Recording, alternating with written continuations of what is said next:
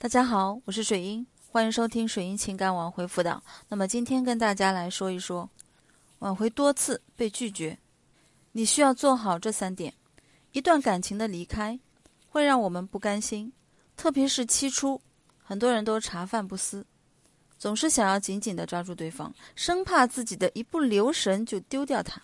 但你必须要知道啊，挽回爱情其实就像放风筝一样啊。放风筝的理论大家谁都知道，如果你一直紧紧地拉着绳子，那么风筝迟早就会断了线。所以呢，面对这段生病的爱情时，我们不能一直大火猛攻，有时候我们要懂得温火延续，可能会收到意想不到的效果。如果你急于想要一个结果的，请必须要仔细的听今天的内容。你也可以通过添加微信公众号。水印情感花园或者微信四幺九九六九零七提问也是可以的。那么你要做到哪三点呢？首先，第一点就是隐藏需求，停止纠缠。很多人往往都败在这第一点，要么觉得不再跟他说话，他就有新欢了，彻底忘了自己了；要么就是觉得不去解释清楚，他就不理解为什么两个人会这样。其实啊。爱情不是花蒙下的甜言，不是武力的强迫，更不是哀求的眼泪。爱情呢，是建立在理解、关爱的基础上的。那么，既然要将对方引入到我们的框架中，那么首先要做的就是停止纠缠和哀求。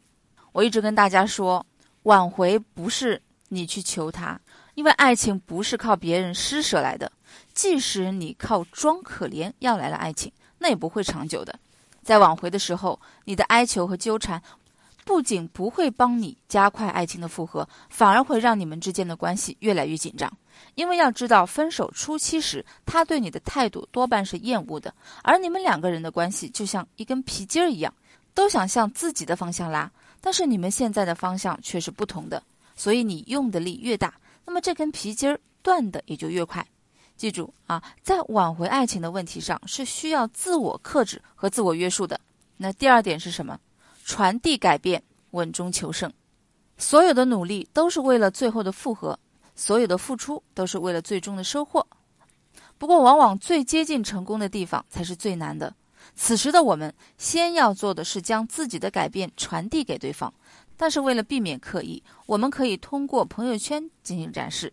但是如果你被对方拉黑的话，那你就可以通过另外一种方法，通过共同好友传递。我相信你们的朋友会愿意重新撮合你们的。当你的近况传到对方的耳朵里时，我相信他会对你产生好奇心的，而且我也相信他多半会重新与你来搭讪的。不过这时的我们要做的就是不要心急，千万不要对方一求和你就答应，这样会毁掉你前面的所有努力。那要知道，我们想要挽回的不光是一段感情，更重要的是在感情中的被重视感。如果急忙答应，只会让你继续在这段爱情中处于低位。所以啊，要稳，要懂得矜持些，这样的爱情才不会畸形。第三点也是非常重要的，重新建立相处模式。你们之前出现问题，就是因为相处模式出现了差错。那么你要去发现问题，并且去修正它。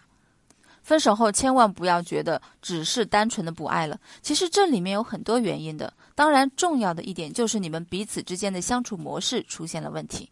要知道，爱情是需要磨合的，而只有当你们之间的相处模式和谐有效的时候，那么你们爱情才能够跨越时间和空间，走到最后。其实，最好的相处模式不外乎是能够在对方身上所投射的独特的欲望，看清楚自己的限制。弱点，并且从中学习成长，体验来访此生的意义，同时也从付出的过程中学习自我进步和感恩。那么，爱情最重要的意义，在通过与对方相处修行自己，让自己成长。所以说啊，如果想让爱情相伴走得更远，就一定要把握好彼此的相处模式。好，那么今天就到这里，我们下次再见。